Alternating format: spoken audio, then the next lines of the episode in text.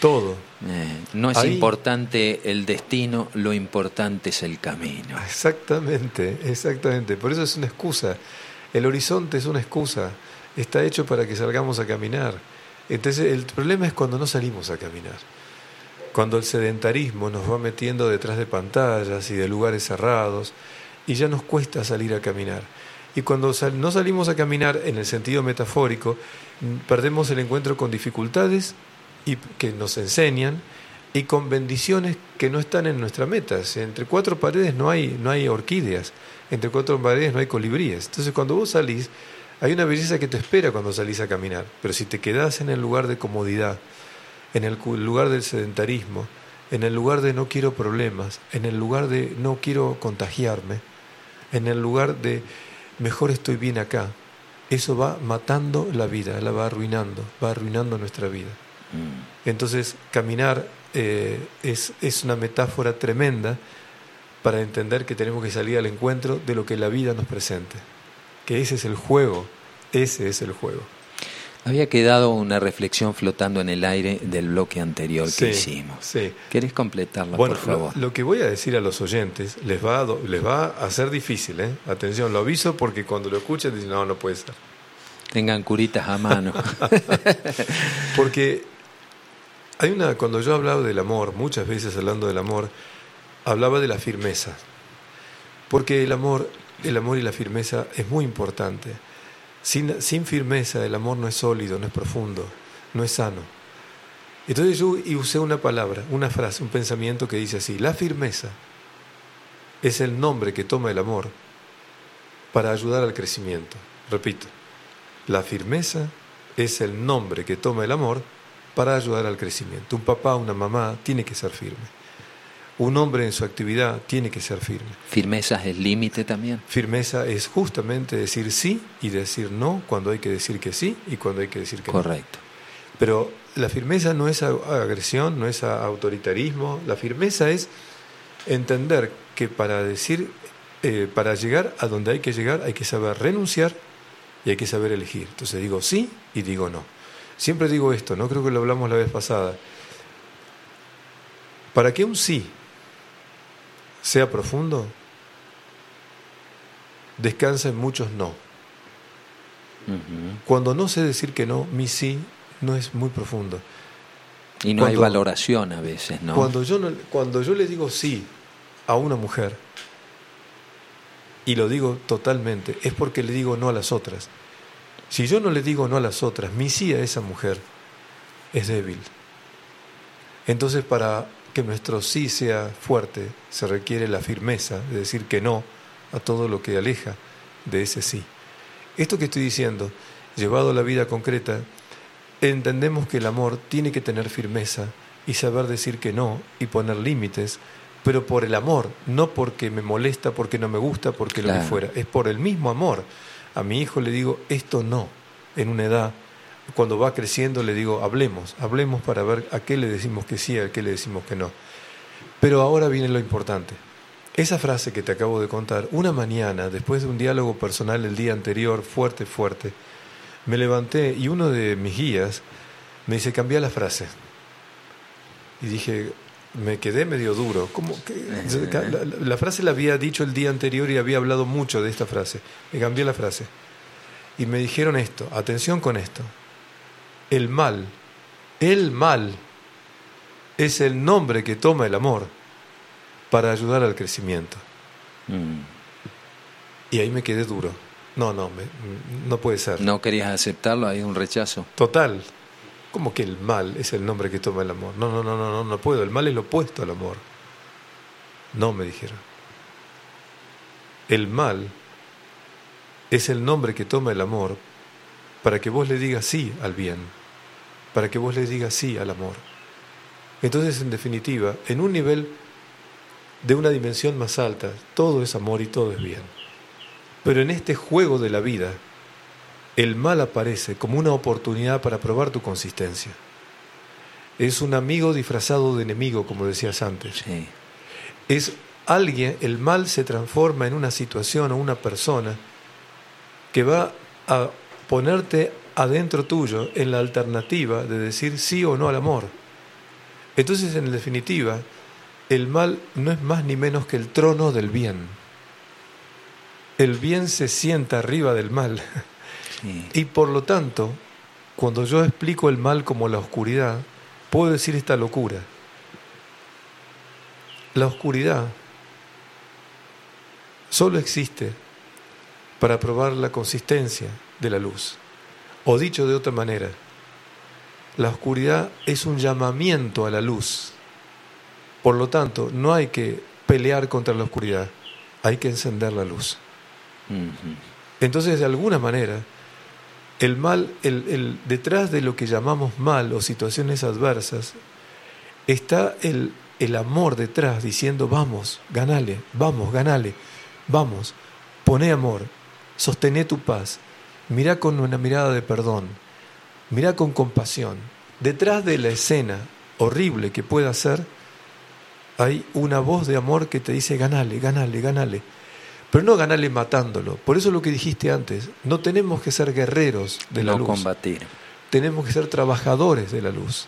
Y ahí hay un mensaje de Jesús en la cruz maravilloso, Roberto, porque inclusive cuando amonesta de alguna manera a Pedro, cuando sacas la espada para este, defenderlo de, los soldados, ¿no?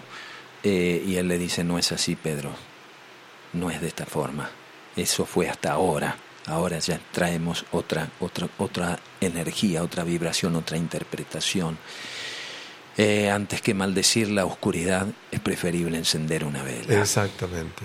Exactamente. Importante, Roberto, todo lo que nos, nos dejas con esto que te pasó, porque lo que cuenta Roberto no es algo de oído, es algo que él lo vive. Por eso se transmite, por eso llega, por eso nos impacta, por eso nos, nos moviliza internamente y, y es cuando uno cuenta su propia experiencia y no algo que, aunque sea positivo, a veces podemos tomar de otros, que es bueno también. Pero es bueno esa experiencia porque habla también de la conexión que cada uno tiene y debe respetarla. Amén porque es así. Hablemos un poquito del eneagrama, ¿eh? porque hay gente que a lo mejor nunca ha escuchado hablar de ello eh, para que lo tomen como una herramienta y también qué estás haciendo con relación ahora, un poquito a, la tarea que está haciendo este hombre citadino que el destino lo ha traído a vivir acá, eh, renegando a veces con las hormigas, con las plantas que se le secan, con que no hay agua en los cocos, con que toque aquello, y es parte de ese aprendizaje, ¿no? de la necesidad como maestro. Amén, amén. Bueno, eh, el eneagrama, bueno, Roberto. Eh, Hace ahora, este año va a ser 28 años, que me encontré con este con esta sabiduría que, que, proviene de una cultura milenaria. Eso, háblame de la historia del Enneagrama un poquito. Justamente estoy escribiendo un libro en donde le estoy poniendo toda la atención, incluso de las personas que me quieren y me conocen están enojados porque dicen, ¿Por qué no hablas más de lo que, del método que vos enseñás y te estás metiendo tanto en el origen del enneagrama? Es que siento una llamada, una llamada a hablar de eso, del origen. Y con todos mis estudios y mis investigaciones, no tengo la menor duda de que este método de abordaje del interior de la persona, basado en que todos tenemos en nuestra psiquis nueve capacidades, nueve, nueve capacidades, aptitudes, que llamamos también atributos. Esto, esto proviene de una cultura más allá de 4.000 años antes de Cristo, de una cultura del norte del Tíbet. De ahí proviene esta, este, este método y de esta sabiduría que habitaba en esa zona de lo que es ahora el desierto de Gobi, los montes Altai y demás. Con lo cual no tengo ninguna duda que el origen de todo esto es esa cultura maravillosa a la que he estudiado y algún día me dedicaré a que hagamos un programa solamente de Shambhala. Con todo gusto. Porque Shambhala pasa a ser el epicentro de la filosofía perenne, el epicentro de la sabiduría antigua que va a irradiarse a todas las culturas de Oriente, a la China, Japón, este, eh, India, y después por el mundo celta va a ir por el norte de Europa llegando desde ese, desde ese punto milenario. Nosotros siempre hablamos de lo que es el, el, continente de Mu, el continente de Atlántida, y hablamos siempre de eso. Pero nos olvidamos de este epicentro total. El enagrama viene de allí. Viene de esta cultura milenaria en donde, como toda cultura de Oriente, pero sobre todo esta que es la cultura madre de Shambhala, la palabra Shambhala significa la isla de la paz o el lugar de la armonía. Entonces ahí volvemos a la filosofía griega, que dice que la armonía, la armonía es la actividad del amor. Ah, qué lindo. Y que cuando hay amor se genera armonía y cuando se pierde el amor se destruye la armonía. Y la paz es el fruto de la armonía. Entonces hay tres palabras claves. El amor genera armonía y el fruto de la armonía es la, paz. Entonces, la idea es lo siguiente, Shambhala, que es el lugar de la paz, obviamente que la tarea central, ¿cuál era? ¿Cuál era? Que nosotros viviéramos en una armonía interior que nos permita, que nos permita que todo lo que acontece afuera, en lugar de reaccionar, aprendamos a responder. Hoy todo lo que hablamos de la inteligencia emocional, todo lo que hablamos de la educación emocional, se reduce a lo que ellos enseñaban. ¿Qué era qué? Que empecemos a vivir no reactivamente, que no dejemos que la emocionalidad nos lleve a reaccionar frente a lo que sucede, que aprendamos a responder. Pero no puedo pasar de reaccionar a responder si no tengo un estado de armonía interior. Totalmente. Porque si no el afuera me arrastra, provoca en mí reacciones emocionales y es imposible que pueda vibrar y ganarle, como dije antes, a, esa, a ese combate exterior. Entonces, el, el enagrama propone como método el observarnos a nosotros para darnos cuenta que de las nueve capacidades que tenemos es necesario trabajar para ponerlo en armonía. Es decir, se basa en que uno pueda autoobservarse y darse cuenta qué aspectos en uno tiene que trabajar para cambiar o para reforzar y estar en armonía. Que la armonía no es un puerto de llegada, es una manera de viajar. Así como todos los días el ego nos va a probar, también sostener la armonía es una tarea del viaje de la vida. La perfección será el futuro, pero el presente es lograrlo y sostener la armonía. Sostener. Eso, eso, para el diagrama es para eso. El diagrama es para eso.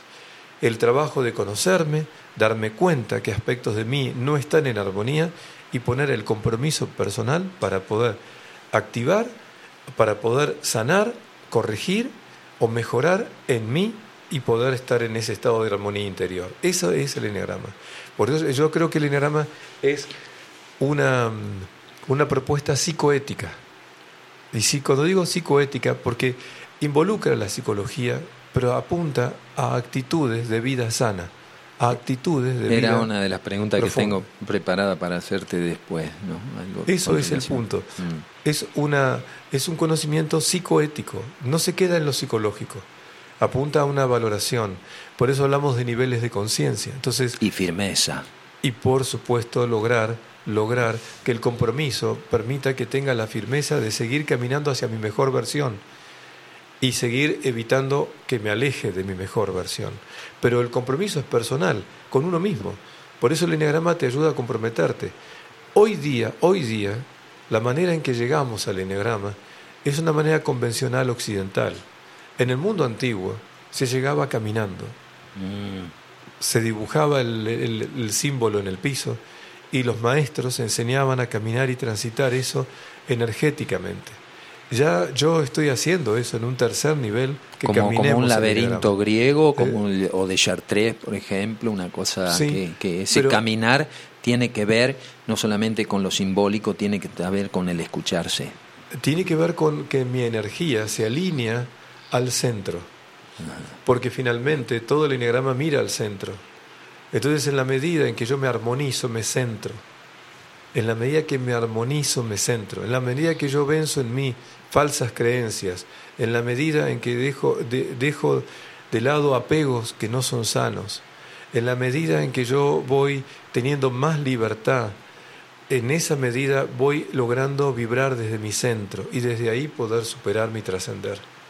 Por eso el enneagrama no es una teoría de la personalidad. Eh, y mis estudios están llevándome a entender que en el origen el enneagrama es algo psicoespiritual. Es psicoespiritual, si querés, psicoético espiritual, porque aborda todos los, todos los aspectos del ser humano, no solamente una mirada de combate con el ego, una mirada de tratar de ganarle al ego, de ver cuál es la compulsión del ego que tengo que ganarle. No se agota en eso, va más allá. Y eso es lo que estoy investigando en el origen del enneagrama. ¿Estás escribiendo un libro sobre esto? Sí, por ahora está muy lento, estamos muy despacito, porque el problema es que el entender el enneagrama como teoría de la personalidad es lo que en este momento está rigiendo el estudio del enneagrama. Y habría que profundizar un poco más en otras áreas. Está, mi tarea es entender que hay que verlo no desde la pura compulsión egoica a la cual tengo que vencer, sino que tengo que trascender eso y ver verme en todos mis aspectos y trabajar todos los aspectos del enneagrama, no solamente lo que se llama eneatipo, que en la teoría de la personalidad ese es el nombre, que yo le llamo egotipo, porque es el, el, ego que me quiere atrapar. Está bien que entienda que eso es así, pero eso no es solo.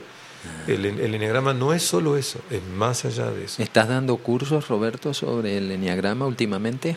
Mira, ¿O lo haces a través virtual? Contanos un poquito. Mira, en este momento, eh, el año pasado, el pedido que a mí me costaba mucho hacerlo, era eh, que mis clases terminaran editándose y que muchas personas que quieran puedan tomar eh, ese, ese, ese, ese, curso eh, donde yo estoy hablando todo el tiempo, no estoy presencialmente en línea, o sea, no estoy en vivo, sí. pero le permitía a las personas que eligieran el momento, la hora en que puedan absorber esos nueve encuentros, nueve encuentros, para tomar el nivel de enagrama que enseño. Entonces ya están editados y se pueden adquirir para tomarlo en cualquier momento. ¿Cómo se adquieren? Eso, eh, yendo a mi... Bueno, en, qué buena pregunta, no, no soy muy comercial. No importa, este, contalo, contalo, porque eh, seguramente es un dato muy importante para que la gente tenga en cuenta, Roberto. No estás vendiendo. No. Estás extendiendo el enneagrama. Sí, por eso, lo entiendo, por eso esa parte me cuesta más, pero para que entiendan, eh, en Instagram, Roberto Pérez OK, ok, es el, lugar donde pueden visitar y tomar contacto con las referencias de las personas que están siendo mis asistentes, Roberto Pérez OK. Y también en la página web eh, eh, www.robertoperez.net, también está en la página web y les diría que esos son los dos lugares donde, donde pueden este, tomar contacto con, con, el enegrama, ¿no? con, el, el, conocimiento. El conocimiento para los cursos y demás. Eh, eh, editado está así. Presencialmente, o sea, de manera presencial, eh, lo estoy haciendo en Buenos Aires eh, una semana al mes me traslado a Buenos Aires porque hay mucha gente que quiere lo presencial. Sí, nada que ver. En una semana doy, eh, doy esto y estoy esperando que esto se sane un poco, toda esta realidad, porque yo amo enseñarlo presencialmente. Así que todavía, a pesar de que está editado y que lo pueden escucharme totalmente, en eso que está editado, yo, eh, en la persona que lo toma, hay, hay tres, tres encuentros de dos horas que pueden tener diálogo conmigo para sacarse dudas, preguntas, etcétera. No queda solamente en la recepción virtual, sino que hay tres encuentros de dos horas cada uno que le permite, si yo quiero, escuchar, preguntarle todo lo que sea a Roberto, etcétera, etcétera. Para un primer nivel y para un segundo nivel. ¿Cuántos niveles son? Son tres niveles. El primero y el segundo abarca toda la parte teórica y la parte de la dinámica del enneagrama. Entonces, cuando alguien quiere absorber bien esto, necesita tener esos dos niveles. El primer nivel me ayuda a tomar contacto y ya a mirarme a mí. Pero el segundo nivel me ayuda a poder entender cómo aprovechar esa, esa sabiduría y poder asistir a otras personas. En el tercer nivel me gusta más hablar de la parte antropológica, de los fundamentos antropológicos mm. y de caminar el enneagrama tener la experiencia de caminarlo. El año pasado fuiste nombrado embajador de la paz. Contanos un poquito, porque, eh, claro, fue después que nosotros hicimos aquel primer programa, que, bueno, fue, fue, fue muy importante. Como todos los programas, tratamos de, de que dejen ese mensaje, que deje esa fuerza, esa energía para que la gente a su vez lo repique, lo, lo reenvíe. Y, y después, este, bueno, nos enteramos que había sido nombrado embajador de la paz. Bueno, en realidad el 5 de mayo del 2012, qué año, ¿no? Me nombran embajador de la paz de la República Argentina. Ese nombramiento que muchos y muchas instituciones ya van teniendo, yo soy parte de ese, de ese grupo de embajadores de paz. El año pasado, la, la fundación que es Mil Milenios para la Paz, me pidió si yo deseaba pertenecer al honorable consejo de el Consejo Internacional de Embajadores de Paz. Entonces el año pasado, justamente para el mismo tiempo, para el 4 o 5 de mayo, me pidieron si quería pertenecer al Consejo Internacional de Embajadores de Paz, que fue otra dignidad que me asombró y, y valoro tanto, tanto. Así que en este momento pertenezco a ese Consejo Internacional en el área que tiene que ver con el área de la espiritualidad, el área que tiene que ver con el área de, la, del, de lo que hace a lo trascendente, a lo espiritual. Así que en ese punto estoy, en esa área estoy trabajando. ¿Y cómo, se está trabajando en ese sentido, Roberto? Mira, en este momento ha sido un primer año, de, de mayo hasta ahora, ha sido una etapa, eh, digamos, preparatoria, porque... Eh, digamos, cada área está trabajando y ofreciendo posibilidades de, eh, eh, de que se genere algo colectivo. Lo que hemos visto es que la tarea todavía es más formativa y no tan activa por el tema de la pandemia y todo esto. Entonces, se han ofrecido posibilidades de que las personas puedan tomar contacto con literatura, con, con personas, eh, que puedan asistirlos para ese trabajo de esa visión espiritual. En este caso mío, ¿no? la visión del área. Cada miembro de esa, de, esa, de esa área, cada uno por separado trabajamos en toda esta encomienda de, de, asistir a que las personas tengan esa dimensión espiritual como constitutivo de la condición humana. Esa es la, la, propuesta, ¿no? Que, la dimensión y que llegue a todos los sectores del, del, del quehacer humano, ¿no? Claro, y por eso que sea interreligioso, ¿no? No solamente. Y hay miembros en distintos países, inclusive en Oriente, de distintas creencias, de distintas filosofías de vida. Claro, eh, internacionalmente es mucho más grande. Claro. Lo que, lo que se logró este año es cimentar en la Argentina las personas que representan en la Argentina para esta institución. Este, e, e, está previsto que más adelante hagamos un encuentro internacional con las personas que de otros lugares del mundo este, compartir justamente todo esto, propuestas y estar alertas para ver cómo llevar adelante todo esto. Vos sabés que Capilla del Monte ha sido la primera ciudad mencionada como ciudad de la paz por, por este un comité que está reconocido por, por este, Naciones Unidas hace unos cuantos años a través de Ricardo González, de, de Manuel Bordoni y de otra gente también se logró que oficialmente se reconociera como tal. Sí. Y eso ha sido muy importante, ¿no? Porque cuando se reconoce a nivel oficial va mucho más allá de enarbolar una bandera, está enarbolando un sentido de vivir. Sí, absolutamente. Por eso yo me siento muy responsable. Lo que me, lo que me decía un gran maestro mío cuando yo en el año, a los 38 años allá en Machu Picchu tuve mi, mi experiencia, ¿no? me decía siempre, ¿no? Ver más claro no te hace mejor, te hace más responsable. Ser embajador de la paz no te hace mejor, te hace más responsable. Cada vez que siento eso me doy cuenta que no me, no me hace sentir distinto o mejor. Que Capilla del Monte sea una ciudad de la paz no la hace mejor, la hace más responsable. Eso es muy importante.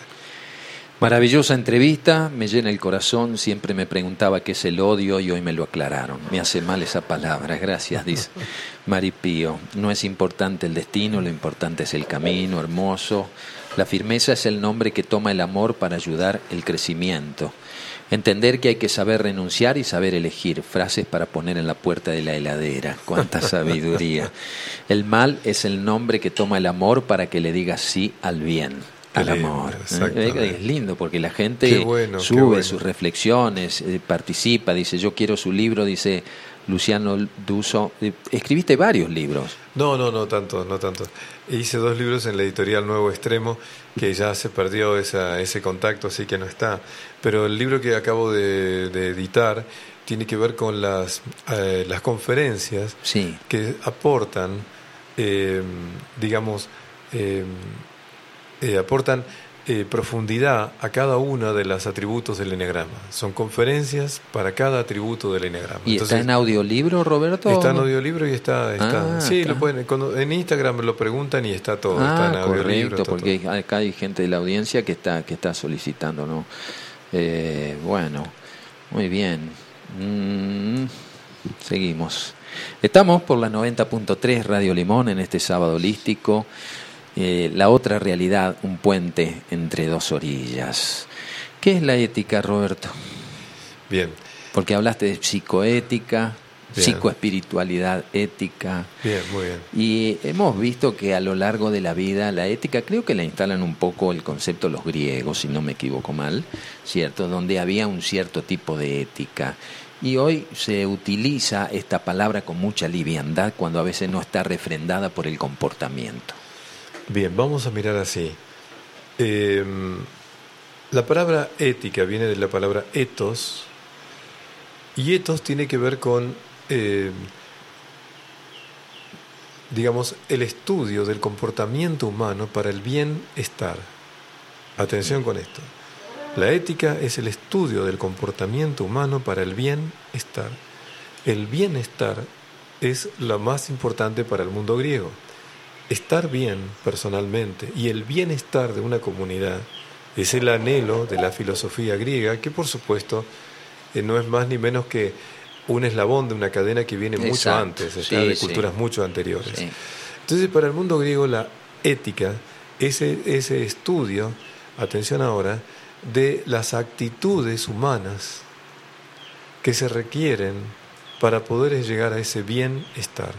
Es el estudio de las actitudes humanas. Los griegos utilizaban la palabra ethos con dos acentos. Un acento como un sombrerito, como una en, en la E, Sí. como una, una- un, tri- un triangulito así arriba de la E. Ethos se llama acento circunflejo y otro acento común. Ethos con el acento circunflejo era el estudio de las actitudes.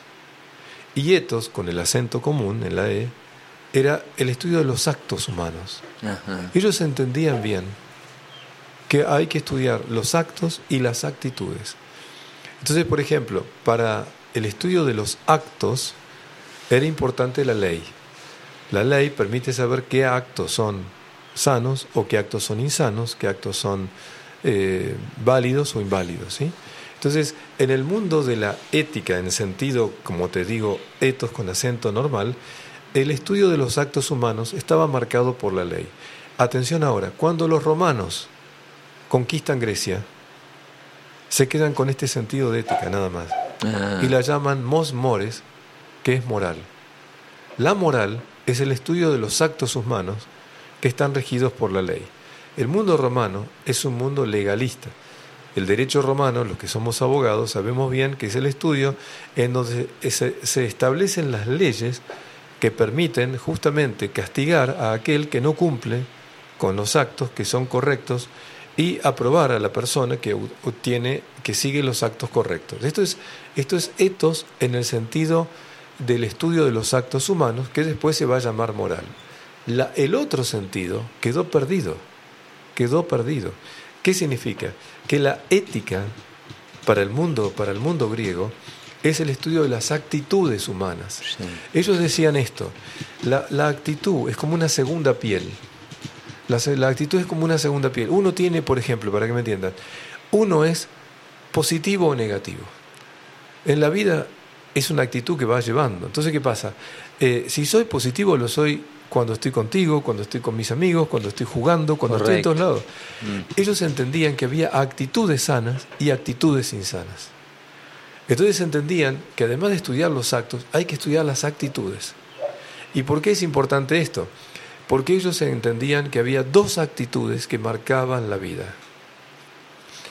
La actitud era, como lo dice en la tradición también eh, de la filosofía egipcia, detrás de esto, ¿no es cierto? Es cuando yo tengo una actitud donde valoro la calidad sobre la cantidad. Entonces, uno puede tener una mirada cualitativa o cuantitativa de la vida. Y para el mundo griego, estas dos actitudes son las actitudes más altas que tengo que tener. Mm. Quiere decir, fíjate vos esta frase, ¿no es cierto? En el panteón griego había una frase que decía así, ama a las personas y usa los objetos. Fíjate que parece una tontera lo que estoy diciendo. No, porque el problema de una sociedad perversa es una sociedad que ama los objetos y usa a las personas. Al revés, claro. Ama a las personas y usa los objetos. O sea, aprende a tener una actitud cualitativa y aprende a tener una actitud cuantitativa. Entonces, para el mundo griego, la pregunta es, ¿qué es lo preponderante? Si yo tengo una mirada cualitativa, entonces la cantidad está en función de la calidad. Si yo tengo una mirada cuantitativa, en todo caso todo lo pongo en función de la cantidad y del resultado. Entonces la ética, la ética es el estudio de las actitudes sanas que me permiten mantener una mirada cualitativa sobre cualquier mirada cuantitativa. Por eso la ética es el estudio de actitudes sanas que tienen que ver con aplicaciones en la realidad concreta. Por ejemplo, la generosidad es una actitud. Uno es generoso o no es generoso.